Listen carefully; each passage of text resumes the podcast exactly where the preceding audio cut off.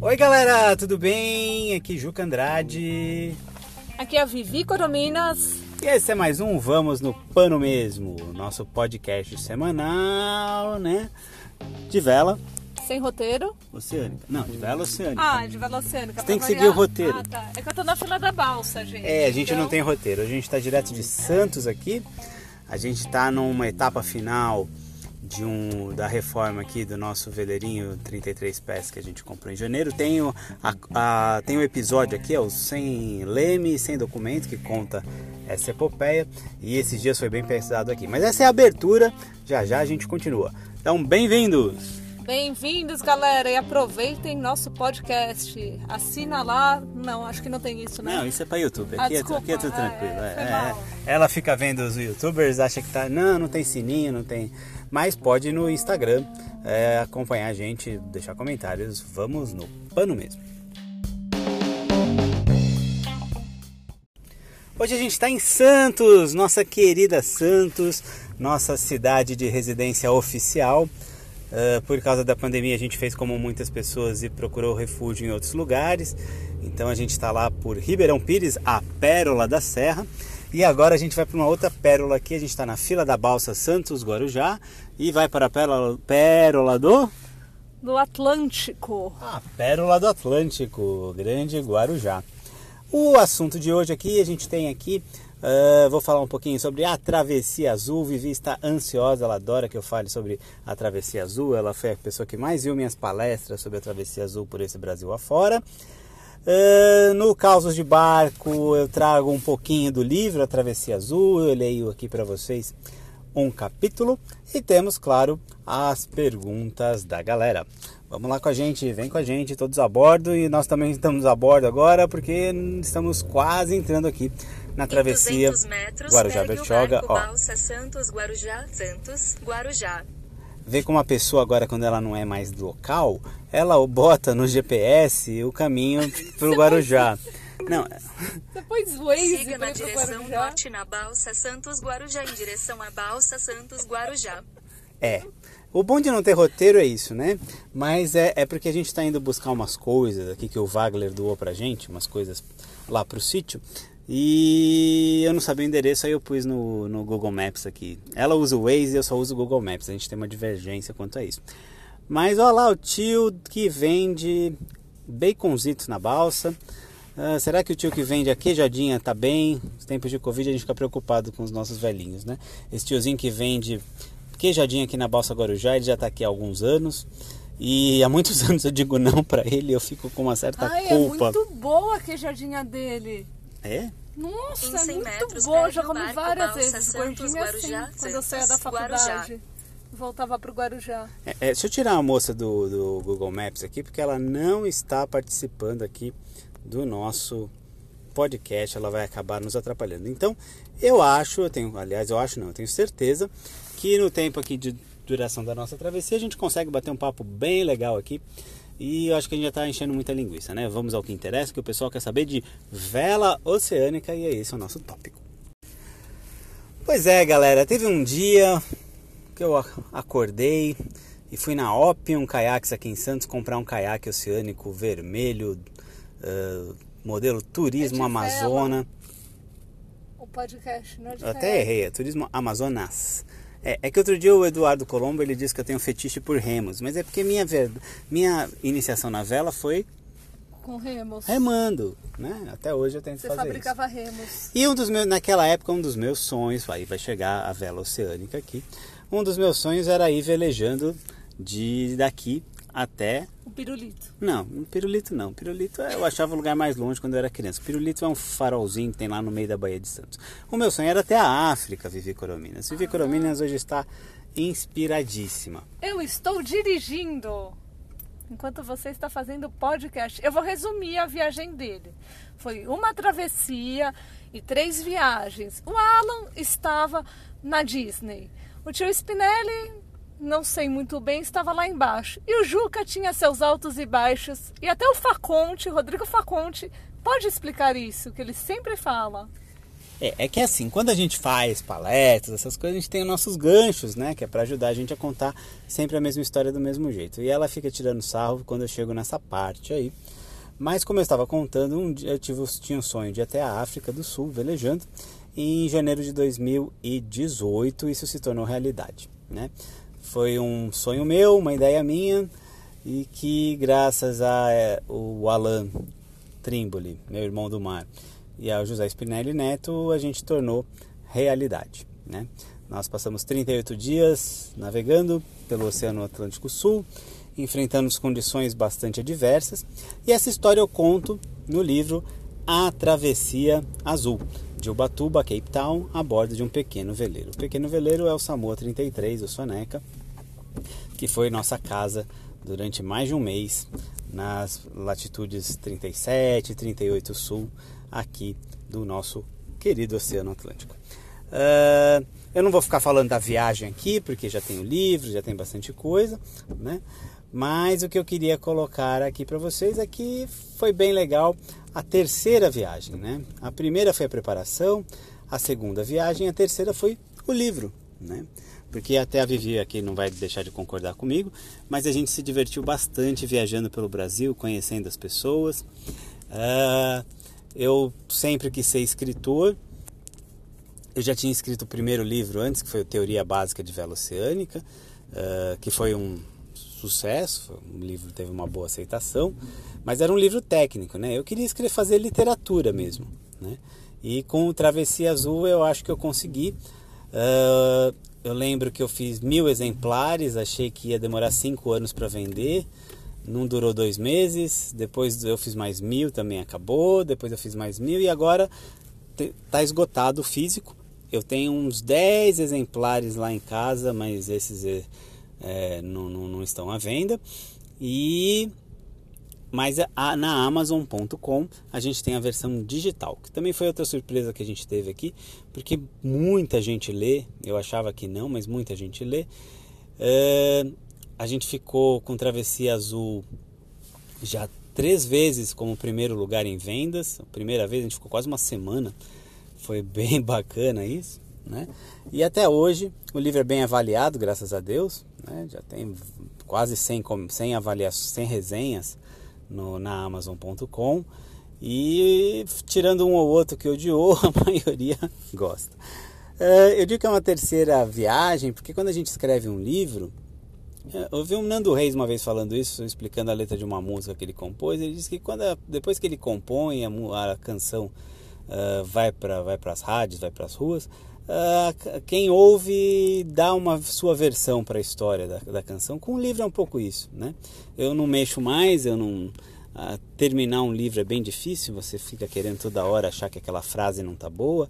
Eu fui bastante fiel aos acontecimentos mas, né, contudo, todavia, entretanto, a gente sempre acha que está uma porcaria, né?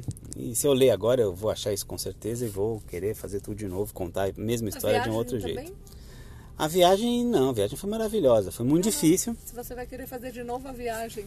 Ah, sim, vou querer fazer de novo a viagem, mas porque ficou um, um, um algo inacabado, mas eu já chego nessa parte.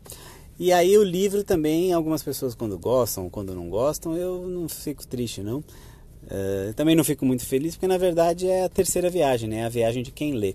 E aí cada um coloca as suas próprias vivências, opiniões uh, nisso daí. A Vivi está perguntando aqui se eu faria essa viagem de novo, né? Uh, agora não, porque eu acho assim, o mundo é muito grande, tem tantos outros caminhos que a gente não, não fez ainda, que eu acho que é um pouco falta de imaginação ficar fazendo a mesma viagem toda hora. Né? Só que tem um probleminha. Uh, lá para o trigésimo dia de navegação, a gente passou por um pontinho que eu chamo umbigo do mundo, que é a ilha oceânica de Tristão da Cunha. Né? É um dos pontos mais isolados do planeta Terra. O ponto habitado é o mais isolado, porque não tem aeroporto, ao contrário da Ilha de Páscoa. Só se chega de barco ali de, com algumas condições. Quando a gente estava no rumo da ilha de Tristão da Cunha, pelo tempo da viagem a gente já sabia que não ia conseguir parar lá, mas a gente queria pelo menos ver um vulcão no meio do nada, né? Principalmente porque a gente só viu terra nessa viagem de 38 dias no primeiro e no último dia. Então a ideia era pelo menos avistar Tristão da Cunha e parar, passar bem pertinho. A gente estava com pro em Tristão da Cunha, mas chegou uma previsão do tempo um pouco complicada, que a gente ia ter um vento um pouco mais forte, mas nem era tanto esse o problema. O problema maior eram as, as ondas, que vinham na casa dos seus 6 metros. E isso não ia dar para ver, porque ia ter que passar muito perto, e passando muito perto de um rochedo no meio do oceano com onda de 6 metros, a chance de você beijar os mariscos era um pouco grande. Então a gente acabou fazendo algo bem difícil, que foi abortar essa, essa, o avistamento de Tristão da Cunha. A gente passou tão pertinho, aqui de Santos agora a gente está umas 1.600 milhas náuticas de lá, em linha reta. Uh, a gente passou a 100 milhas dela, né? Mas não deu para ver, não deu para ver nada. A gente teve só um show de ondas maravilhoso pela popa, porque era bonito de ver. Elas cresciam, cresciam, cresciam, e a gente subia nelas e caía.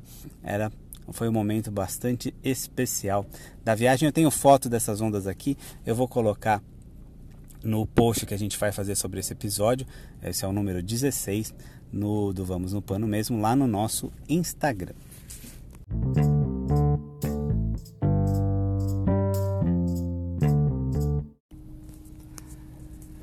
Foi uma viagem bastante complicada porque a gente imaginava pegar ventos favoráveis, estudou a rota, os ventos e na verdade tudo aconteceu ao contrário. O barco talvez não estivesse tão preparado quanto a gente achava e a gente passou por uns problemas de inundação lá dentro bem severos. Mas a viagem mais difícil, aí a Vivi já está olhando para minha cara aqui, porque ela sabe o que eu vou dizer, a viagem mais difícil é a viagem interior, né? Porque ao contrário do que a gente pensa normalmente, uma viagem como essas, ela não é muito dinâmica. O que eu quero dizer com isso? Você arruma as velas às 6 horas da manhã, por exemplo, e se o vento não mudar, aquela regulagem, aquele rumo se mantém por dias até, até que o vento mude, né? Não era o caso, o nosso vento mudava bastante, infelizmente.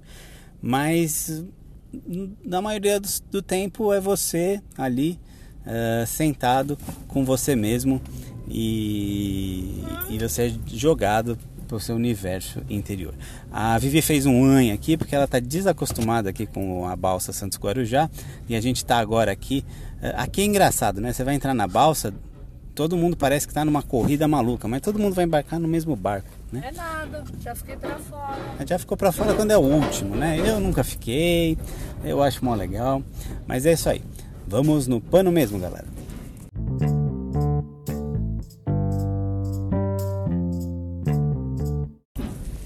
Eu ia contar que morreu o carro aqui agora na entrada da balsa, mas a Vivi não ia me perdoar, né? Porque ela é piloto, né?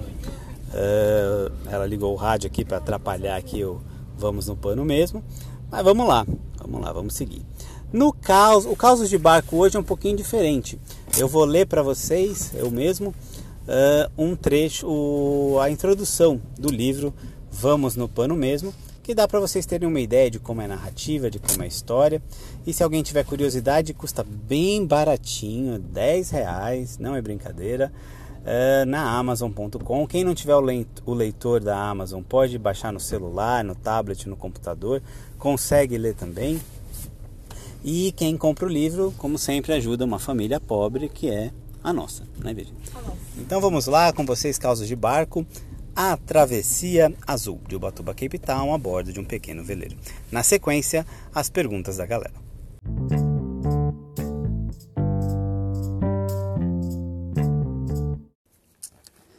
Para Alice e seu cavalinho marrom.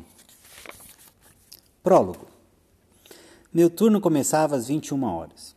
Esse era o horário também em que fazíamos uma chamada via rádio SSB para o Brasil. O rádio SSB é o rádio para comunicações de longo alcance.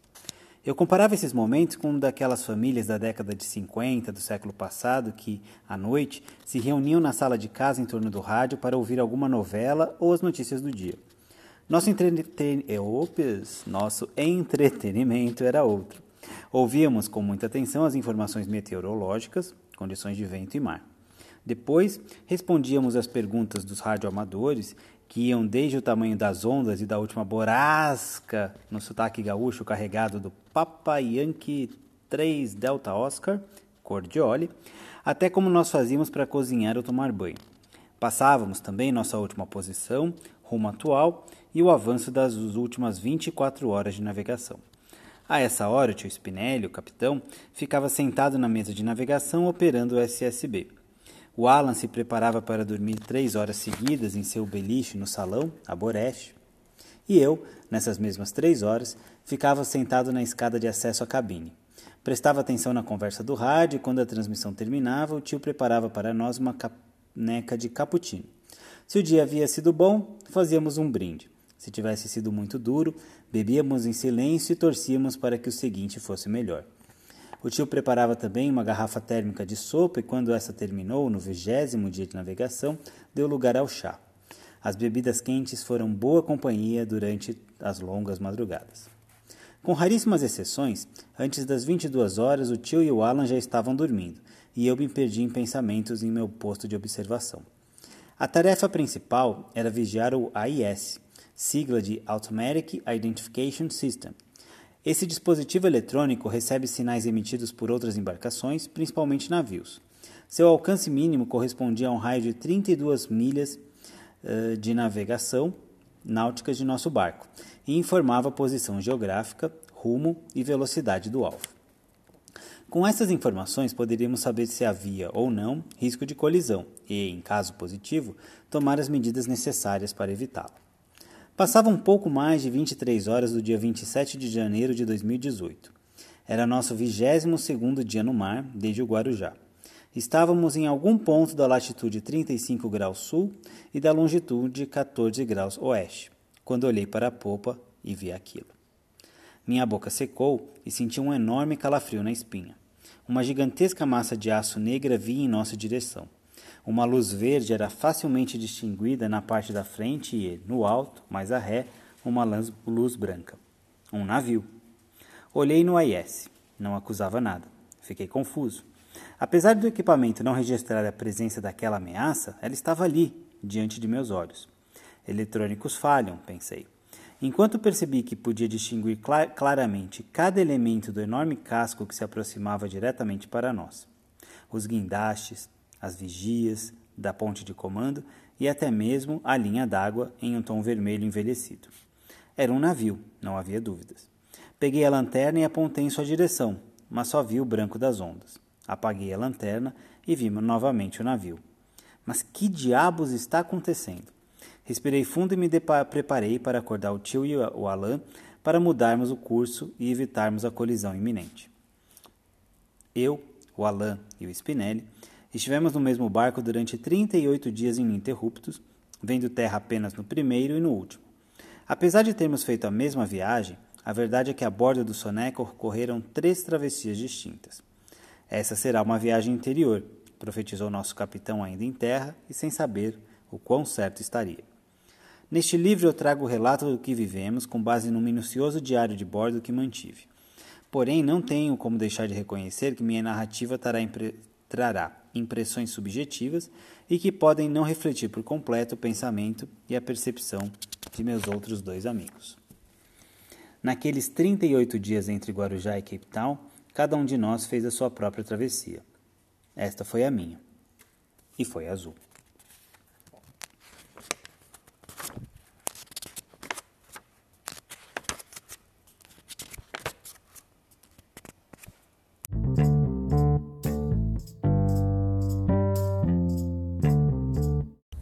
Então vamos lá, Vivi, aqui tem a nossa primeira pergunta da galera de hoje.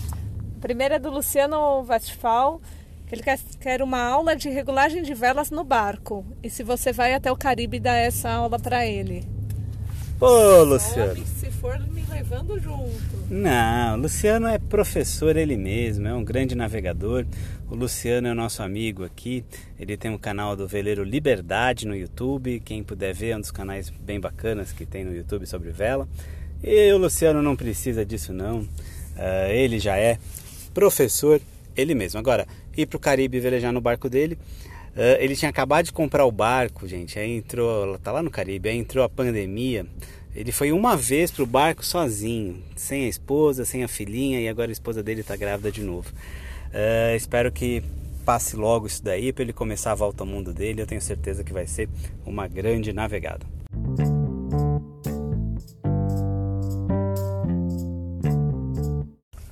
Felipe está perguntando se é possível velejar a costa brasileira sem perder de vista a terra. Ou sempre perder a terra de vista? É, eu acho que é, é, a costa, né, na verdade. Mas deu para entender, claro, a pergunta, né? É, boa pergunta. Na verdade, quando a gente navega, navegação costeira, navegação oceânica, há algo que é um pouco contra-intuitivo, que é o fato de que a segurança está em estar longe da Terra. Né? Quanto mais perto de terra, mais complicadas as coisas ficam. Basicamente porque as, perto da costa as, as, as profundidades são baixas e em baixas profundidades as ondas quebram. Quebram aquela onda de surfista. Então vamos já colocar isso. Onda de surfista não é boa para o veleiro, ela deita o veleiro, ela arrasta o veleiro para a praia. Pegar 6 metros de onda no mar aberto não tem problema nenhum, porque você vai subir, vai descer igual uma rolha, mas você não vai ter deslocamento para os lados. Já a onda da praia, a onda do surfista, não, ela faz você surfar e aí é complicado. Uh, além disso, perto da costa, é, a gente tem os pescadores e suas redes e eles estão lá trabalhando. A gente não tem nada lá que meter nossas quilhas para tirar a, eles, é, a rede deles, né? E tem o movimento natural de uma entrada e saída de porto. A ideia de você fazer o Brasil inteiro na venda costa, ela é interessante, mas na prática ela é pouco viável. Lá para minha quarta, quinta vez afastado a mais de 30, 40 milhas da costa, eu percebi uma coisa, eu acho que eu já fiz o Brasil até talvez no mundo inteiro, porque acaba sendo tudo meio igual, né? Água para todo lado. Mas não é tudo igual não, é cada, cada dia é diferente do outro, tem sempre um dia uh, mais especial que o outro. No mar não tem rotina, no mar todo dia Uh, o mar não está igual, o céu não está igual, o vento não está igual e você também não está igual, né? Afinal de contas, não sei nada duas vezes no mesmo rio, porque o rio já não é o mesmo e você também não. Ó, oh, eu estou filosófico, hein, É, tá filosófico, mas podia me falar o caminho, né? Ah, então, Já que você ó, desligou minha assistente. Eu desliguei o é, tá vendo? Na Passou a casa dos parafusos, primeira direita. É isso aí, galera. Estamos chegando aqui no nosso destino, mas continua o nosso bate-papo aqui no Vamos no Pano Mesmo, o nosso podcast mais ou menos semanal sobre vela oceânica.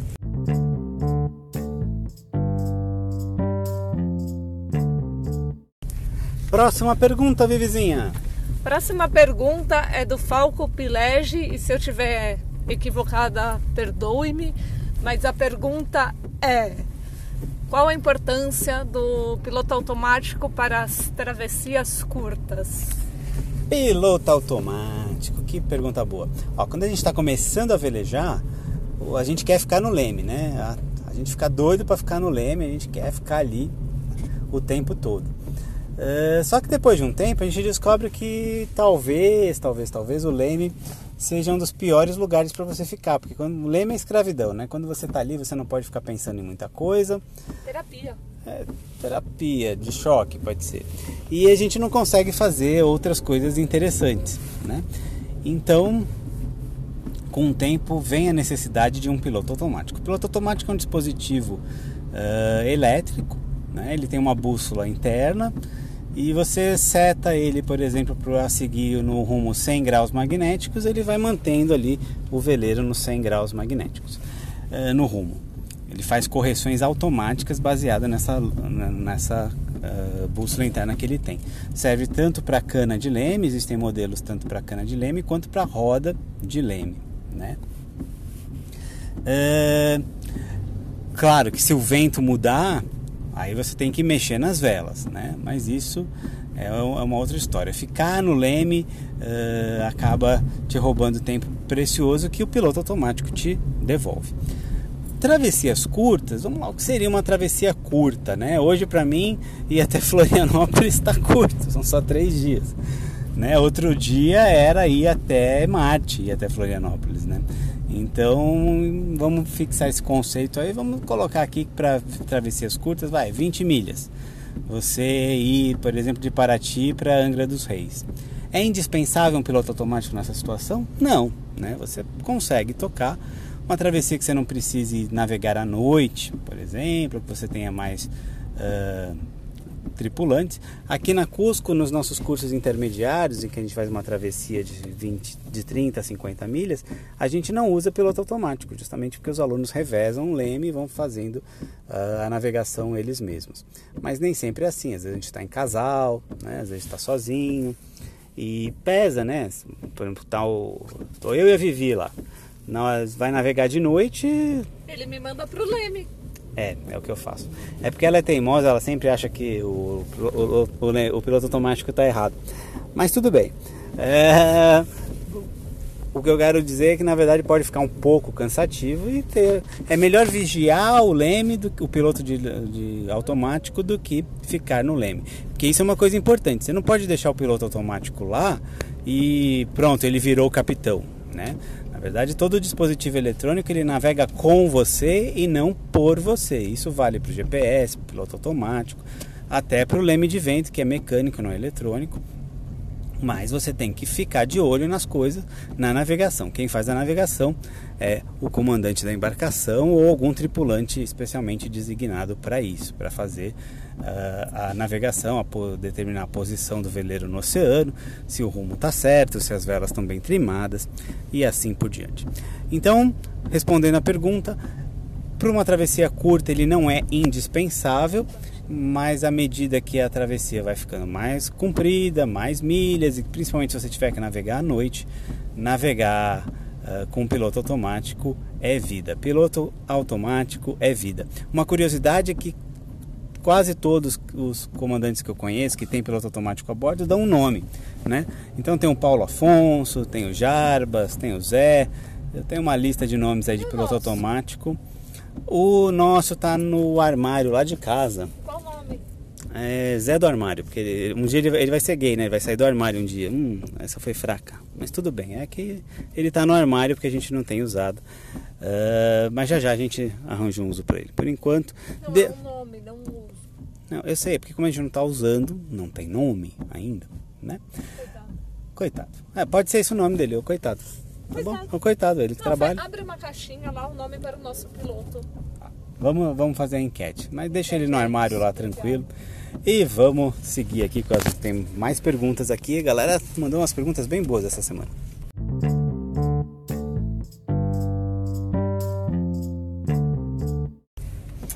Marco Del Porto está perguntando qual item indispensável na bolsa de abandono. Bolsa de abandono. Esse é um tema que eu vejo pouca gente falar. A gente fala da balsa, fala do bote, mas de bolsa de abandono eu vejo muito pouca gente falar. É, mas é verdade, todo veleiro bem preparado quando vai para o mar, ele tem sempre uma bolsa estanque, ou seja, resistente à água, que não vai inundar, que contrai alguns itens essenciais para uma situação de emergência em que uh, o abandono da embarcação se faça necessário. A minha bolsa de abandono tem algumas, alguns itens, né? Eu gosto, de, às vezes eu coloco uns a mais, outros a, me, a menos nunca.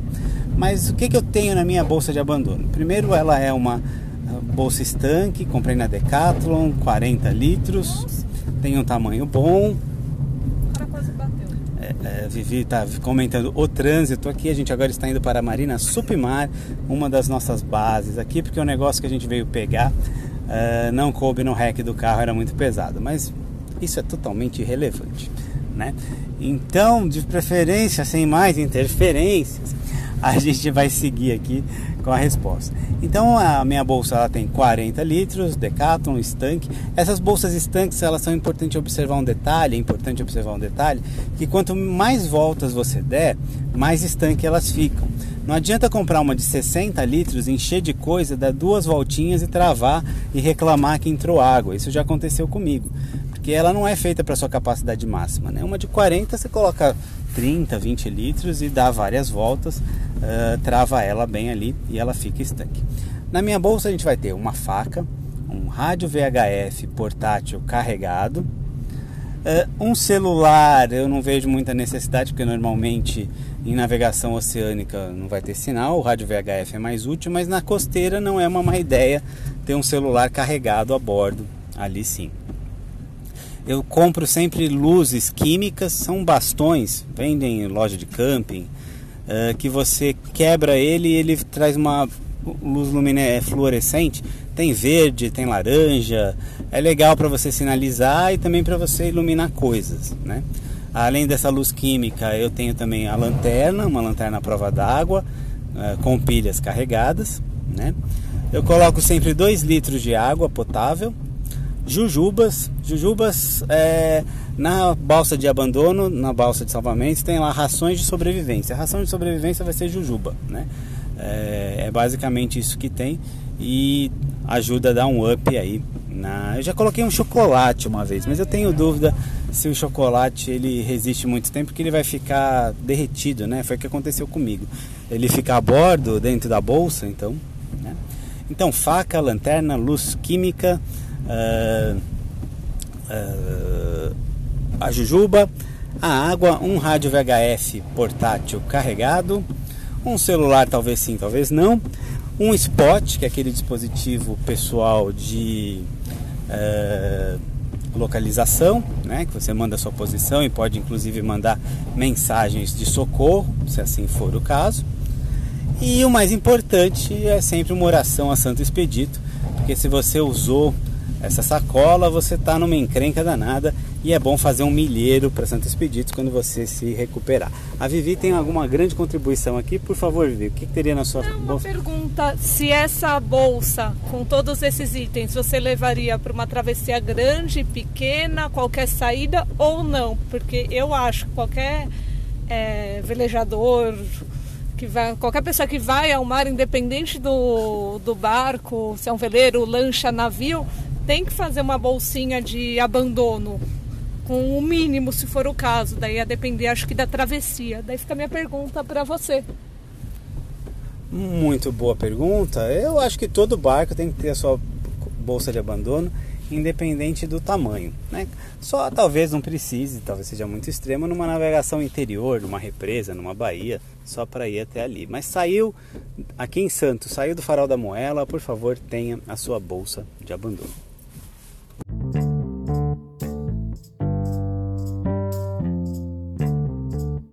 Inclusive, a gente está chegando aqui na Supimar e a Vivi tem uma história sobre bolsa de abandono quando ela, de quando ela foi para Antártida, né? Então conta pra gente, Vivi. É, eu fui de navio para Antártida com. esqueci o nome, Eugênio Costa. E eu era pequena. Eugênio Costa era seu namorado? Não, Eugênio Costa era o navio, o nome do navio. Ah, é que eu não tenho idade para saber desse navio. Mas, mas, me conta, me conta, que mentira. E daí meu avô, que já era navegador, e meu pai, eles falavam, né? A gente estava em cabines distintas, e eles falavam pro meu irmão e para mim ter uma bolsinha com casaco, coisas quentes, assim, pra se desse algum BO, a gente ter o mínimo para quando fosse para a balsa de abandono. Ah, boa, boa. Nesse caso eu também colocaria os documentos pessoais, né? É que É. normalmente na bolsa de abandono é uma coisa que você fica mexendo toda hora. Chocolate, e, documen é, e documento você acaba precisando sempre, né? Uma coisa que eu não mencionei aqui, mas que eu lembrei agora que é importante ter na bolsa de abandono, e eu não, não sei como eu esqueci disso, seria um kit pequeno de primeiros socorros, né? Porque você pode precisar. E nesse kit é legal ter um cobertor térmico. É, um, é aquele cobertor que parece de alumínio. Ah, é bem importante porque você pode precisar dele aí para manter a temperatura ou para recuperar a temperatura caso você fique na água por algum tempo. Esse tema é bem interessante. A gente vai voltar a falar de situações de sobrevivência no mar aqui, com certeza.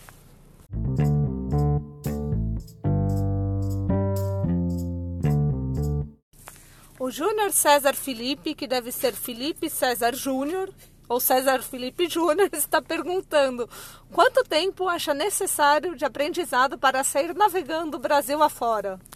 Que pergunta legal, né? Principalmente nesse momento aí que tem tanta gente descobrindo o mar, descobrindo o veleiro e querendo fazer dele uma máquina de viajar para você ir para descobrir lugares, pessoas. Gostei da pergunta. Ah, um ano. Um ano é um tempo bom você velejando pelo menos duas a três vezes por mês, né? Que não é. Parece muita coisa, mas às vezes é bem difícil você conseguir esse tempo, né? Tem sempre ah, algum compromisso, a vida da gente leva a gente para lá e para cá que acaba impedindo que isso aconteça dessa forma. Ah, meu roteiro perfeito para um aprendizado à vela. Um curso de monotipo bem feito, depois um curso de vela oceânica bem feito. Se não for possível fazer o curso de monotipo, pode começar na vela de oceano, mas eu estou colocando aqui o melhor dos cenários.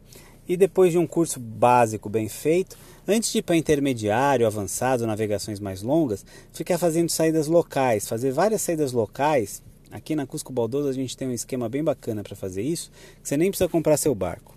E fazer várias saídas locais até ali, conhecer pessoas, experimentar barcos diferentes.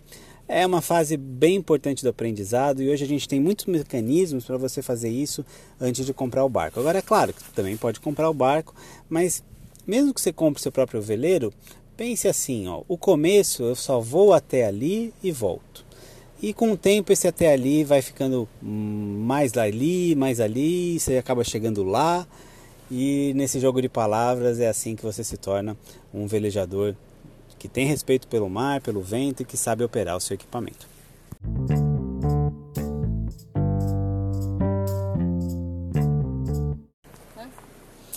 O Vitor Yamashita está perguntando. É, gente, me enrolei inteiro. Com zero conhecimento, quais cursos deve procurar para fazer uma travessia? Boa pergunta. Ó, com zero conhecimento, uh, o que eu vou dizer para você é não faça travessia. Né? Travessia é um passo além. Né? É, às vezes é bem tranquilo, mas às vezes não é fácil. E você pode ficar talvez com uma ideia um pouco equivocada do que seja uh, velejar. Uh, a gente tem um pouco disso na vela, que tem um certo romance do, de como é velejar. É maravilhoso sempre, mas às vezes é perrengue. E vai que você escolhe ter na sua primeira experiência uma travessia perrengue, né? Melhor evitar. Como essa pergunta se complementa com a anterior, complementa a pergunta anterior, eu digo assim, antes de fazer a travessia, tenha bastante experiências em locais abrigados, indo até ali.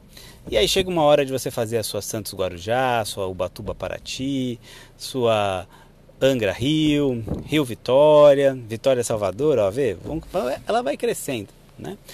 Eu acho que o mais importante é você entrar no mundo da vela. E aí, aos poucos, as coisas vão acontecendo. Então, curso básico de vela oceânica, arraiz, tirou o arraiz, já tira o mestre.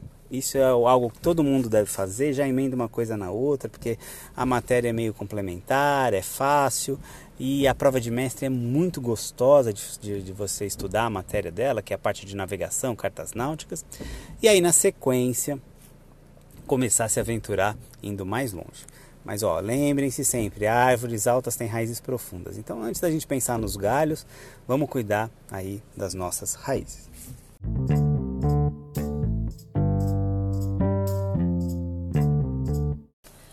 Agora vai uma pergunta de uma moça muito legal, gente boa. Eu. Quando vamos viajar a vela?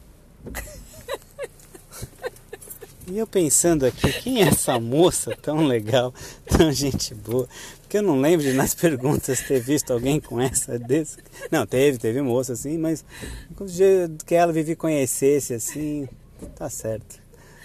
Vivizinha, a gente vai fazer a nossa próxima viagem a Velote. Chamei para velejar hoje, mas eu vou colocar uma foto aqui no Instagram do Vamos no Pano Mesmo para vocês verem como tá o tempo, né? Chove aos cântaros, nossos barcos estão seco, tem um na água que eu tô com morrendo de preguiça agora de subir porque eu vou pegar uma chuva danada.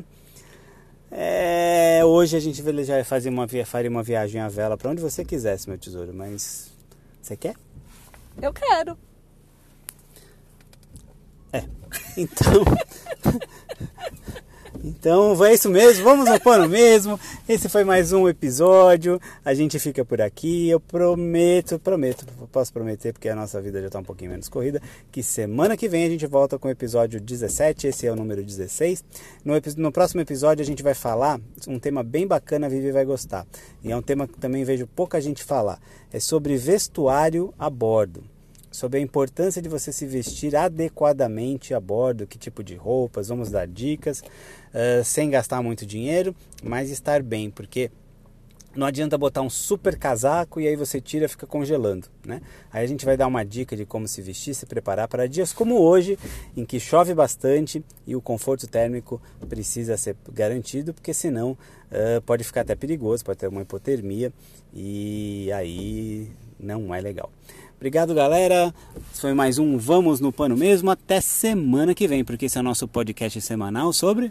Vela! E até semana que vem, pessoal. Segue Acertei? o roteiro, é vela oceânica. Ah, vela oceânica. Mas a gente fala também de vela, a gente falou de Santo Expedito aqui. E é isso aí, galera. Foi um prazer e vamos no pano mesmo.